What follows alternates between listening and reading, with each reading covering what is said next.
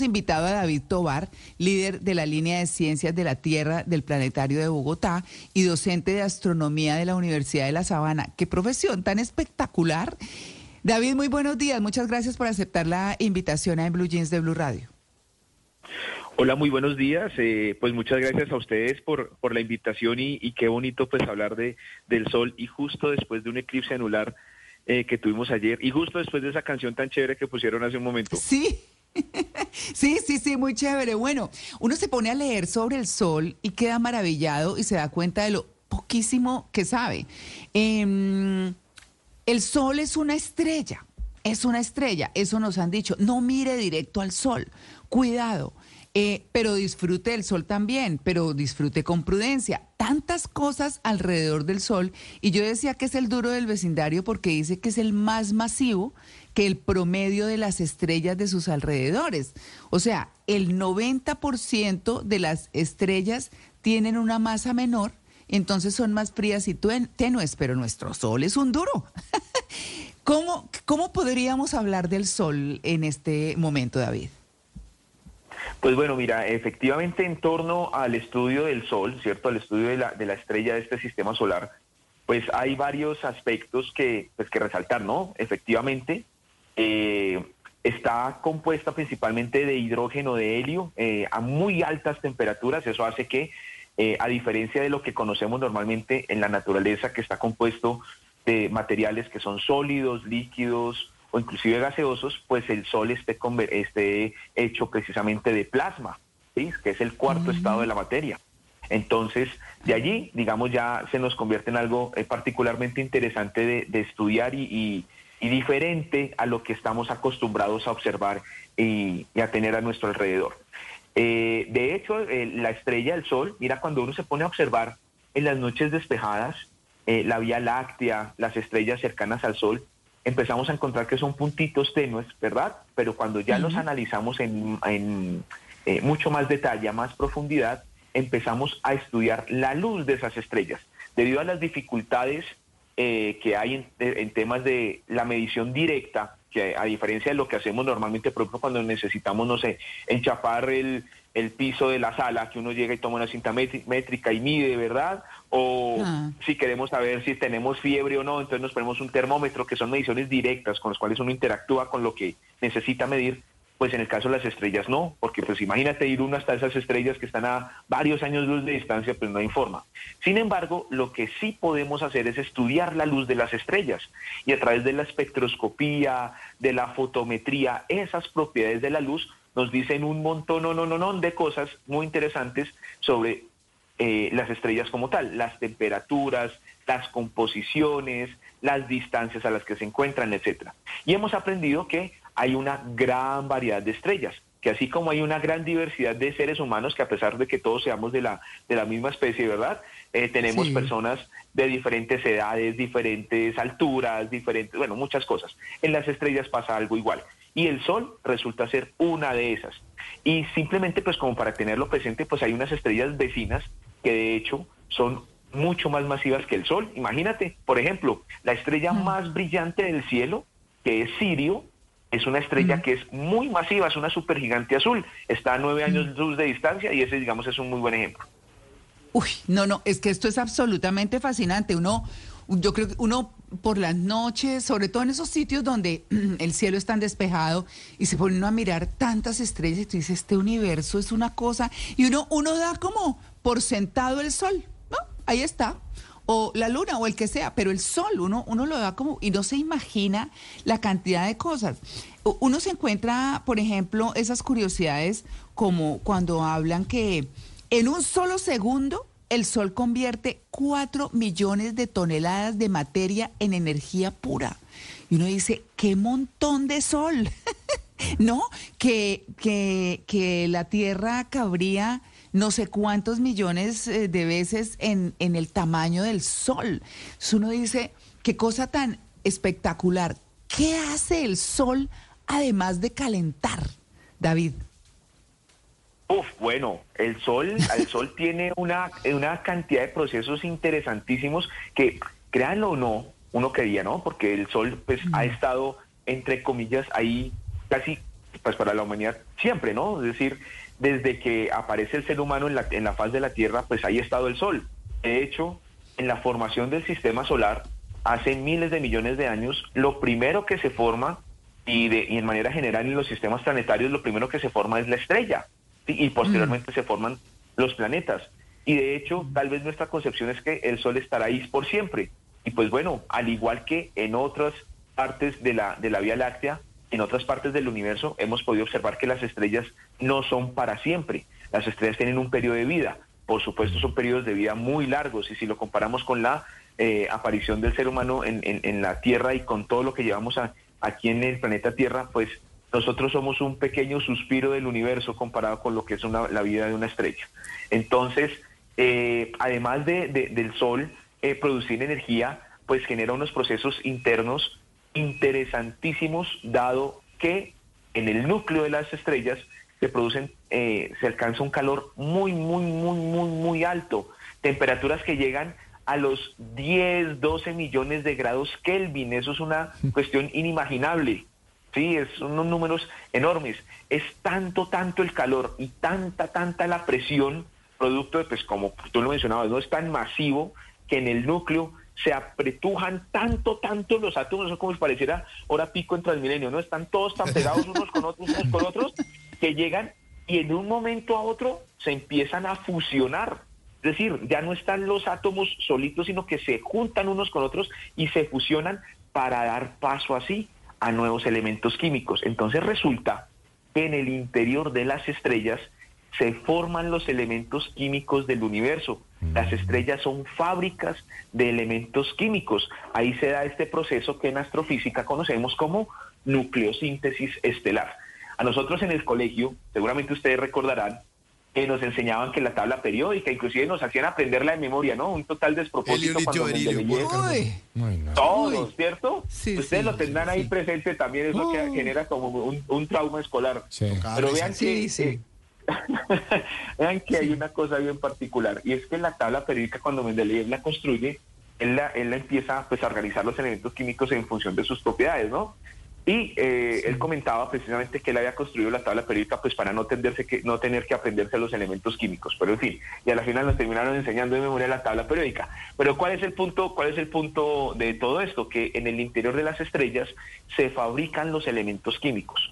Bueno, entonces todos esos elementos químicos, o bueno, la gran mayoría que están en la tabla periódica se forman producto de esa fusión de material en el interior de las estrellas.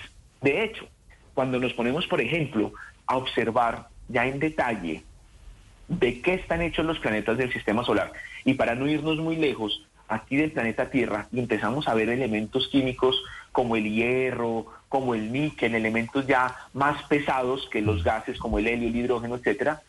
Eh, comenzamos ya a compararlo con otros sistemas planetarios y de allí podemos eh, deducir que este sistema solar se formó gracias a material que resultó de la explosión de una supernova. Mm. Es decir, antes de que existiera este sistema solar en esta parte de la Vía Láctea, es en el brazo de Orión, a unos 25 mil años luz de distancia del centro de la galaxia, existía otra estrella que explotó y dejó esa materia prima para que posteriormente se formara el sistema solar. Ah, pues ¿qué, cosas más maravillosas. Entonces resulta que nosotros somos el reciclaje de ese material que se produjo en esta estrella y somos átomos ordenados de ese desorden que se produjo por la explosión de una estrella supermasiva. No, eso, usted, uno se pone a pensar en eso y eso, mejor dicho, increíble. No, divino. Maravilloso. Claro, divino, yo estoy emocionado, perdón, Juanca, no, estoy emocionadísima oyendo todo esto. Adelante, Juanca. David, eh, bueno, yo quiero ser el Grinch de la mesa de trabajo respecto al sol.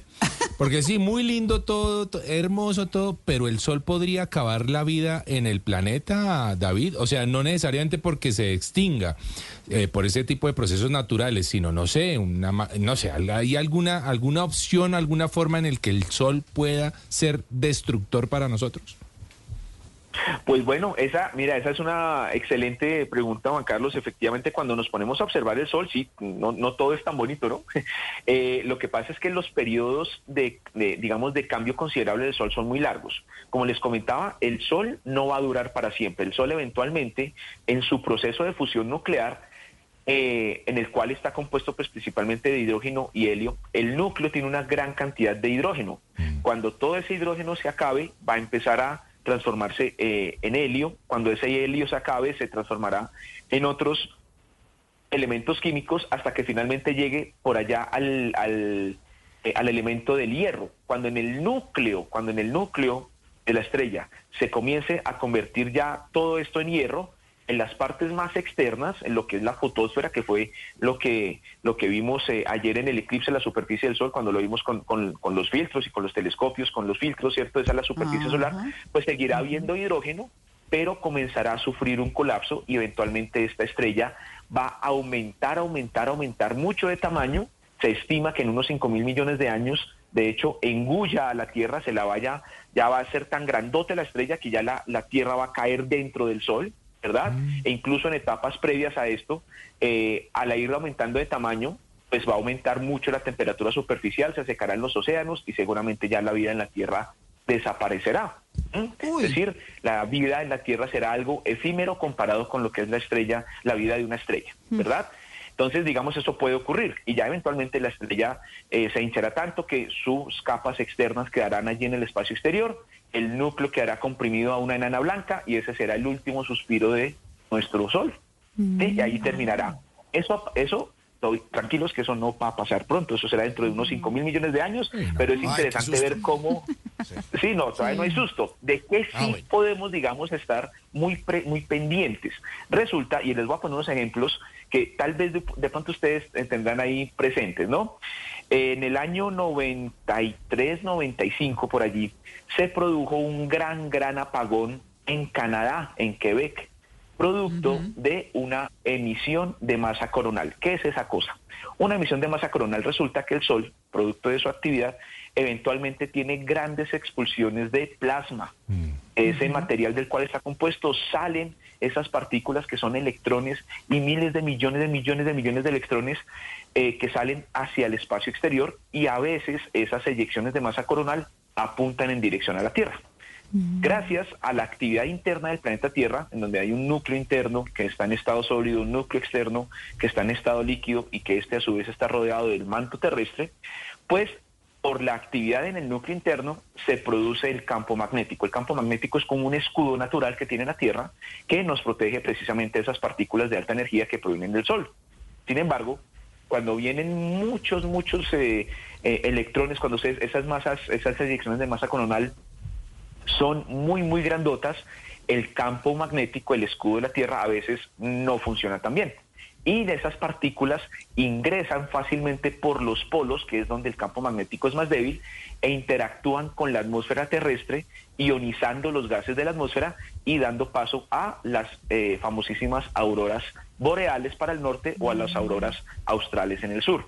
Pero cuando la carga es excesiva, pues produce como una especie, entre comillas, de cortocircuito y lo que ocurrió en Quebec y en Canadá, en, Canadá es que sobrecargó los sistemas de, eh, de distribución de energía, las, eh, las plantas, de distribución de energía.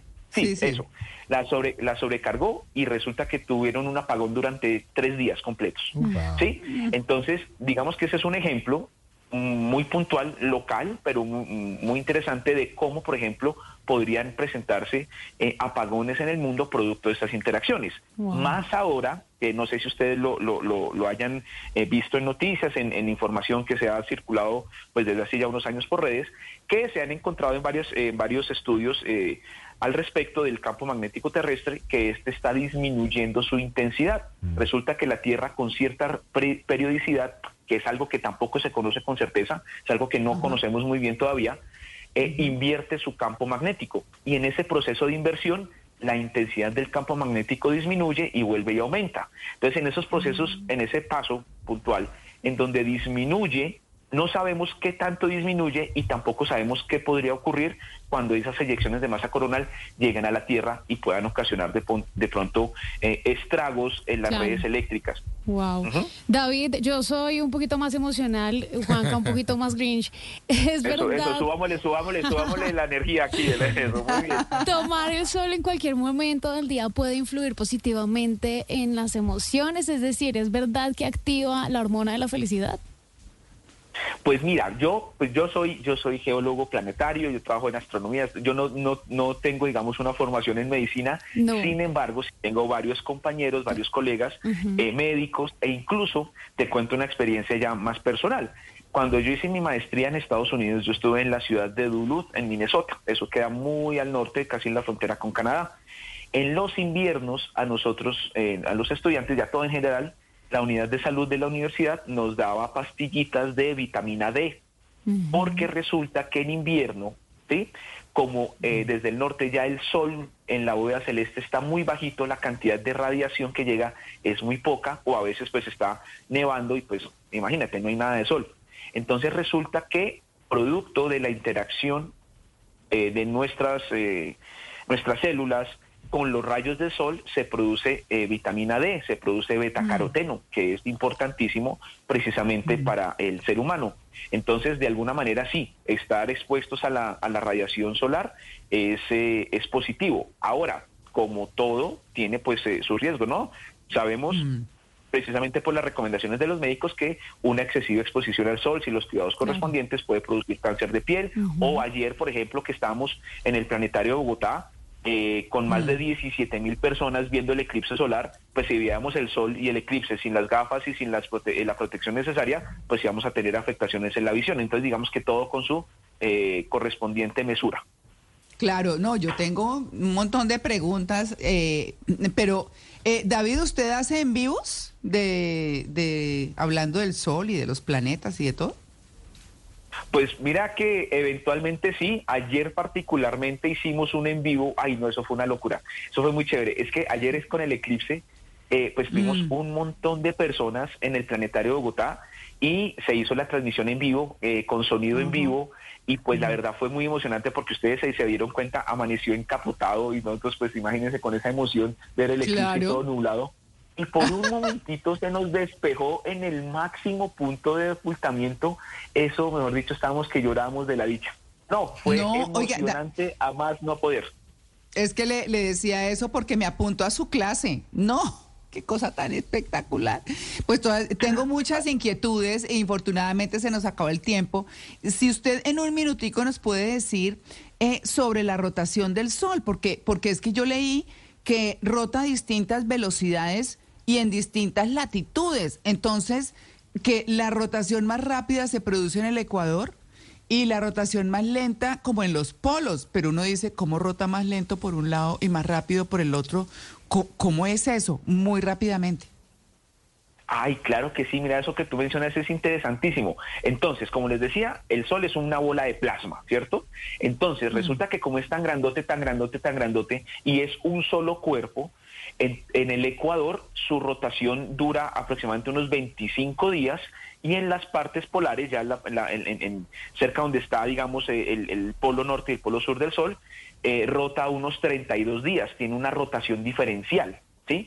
Entonces, eso hace que rote a velocidades diferentes. Muy parecido, digamos, como para tenerlo presente un ejemplo en casa, si uno tiene una varilla larga, larga, larga, larga, y la deja fija desde un extremo y la levanta desde el otro, y uno pone una monedita en el extremo, eh, y la deja caer, uno va viendo que el extremo cae más rápido que la parte que está fija en el, en el piso, ¿sí? Mm, Porque es como, como es tan extensa, tan extensa, entonces cae más rápido del extremo que de la parte cerca donde está el eje. Entonces, en este caso, el, mm. rol, el sol, perdón, también rota de manera diferencial y eso tiene unas implicaciones tremendas porque el campo magnético, las líneas de campo magnético que van del norte a sur, también van rotando diferencialmente, eventualmente esas líneas de campo magnético se rompen, se, se van eh, rompiendo de a poquitos y se van interconectando en la superficie solar. Y eso es lo que produce que en los máximos de solares, cuando el plasma sale del sol, se interconecte por esas líneas de campo y se produzcan en la superficie solar las eh, famosas manchas solares. Ay, no, qué cosa tan espectacular. Yo quedé feliz con esta clase, yo no sé ustedes, pero yo estoy fascinada. Qué pesar, sí, qué pesar que se nos acabó el tiempo. Pero pues nada, David, muchas gracias. Lo volveremos a invitar, lo volveremos a invitar. ¿Usted nos acepta otra invitación para hablar de otra cosa otro día del espacio? Por favor, pero con el mayor gusto, pero en serio, en serio, invítenme que yo les, yo les, yo los, yo los eh, atiendo con el mayor gusto y nos sentamos a charlar un ratico de ciencia que es tan bonito y a veces como que eh, está inmerso, nosotros estamos inmersos en un mundo en donde eh, ocurren tantas cosas, pero como que no las deja pasar, ¿no? Pero chéverísimo que hablemos de estos temas, entonces yo quedo encantado con que ustedes me vuelvan a invitar. Bueno, y nosotros también unas redes sociales para que los sigan, David. Claro que sí, me pueden seguir en Instagram y en, en X, que ya, ya no es Twitter, sino X, como arroba geo, geo de geología, geoplanetobar, geoplanetobar mm. con V, geoplanetobar, ahí me encuentran, y también pues invitarlos a que sigan las redes del Planetario de Bogotá, en eh, arroba eh, planetario en Instagram y en Facebook Planetario de Bogotá y pues las redes también de la Facultad de Educación de la Universidad de La Sabana, que con el semillero de astronomía en la licenciatura en Ciencias Naturales hacemos muchísimas actividades. Una de ellas, cortita les cuento, el 11 de noviembre tendremos el, el primer Festival de Astrociencias en Chía y va a estar buenísimo, buenísimo. Entonces, invitados a que nos acompañen. Claro que sí. Bueno, ya saben, si el Sol fuera una esfera vacía, haría falta alrededor de un millón de tierras para llenarla, llenarlo. Eh, bueno, David Tobar, líder de la línea de ciencias de la Tierra del Planetario de Bogotá, muchas gracias por su atención con En Blue Jeans y nosotros ya regresamos porque estamos en el programa más feliz de Blue.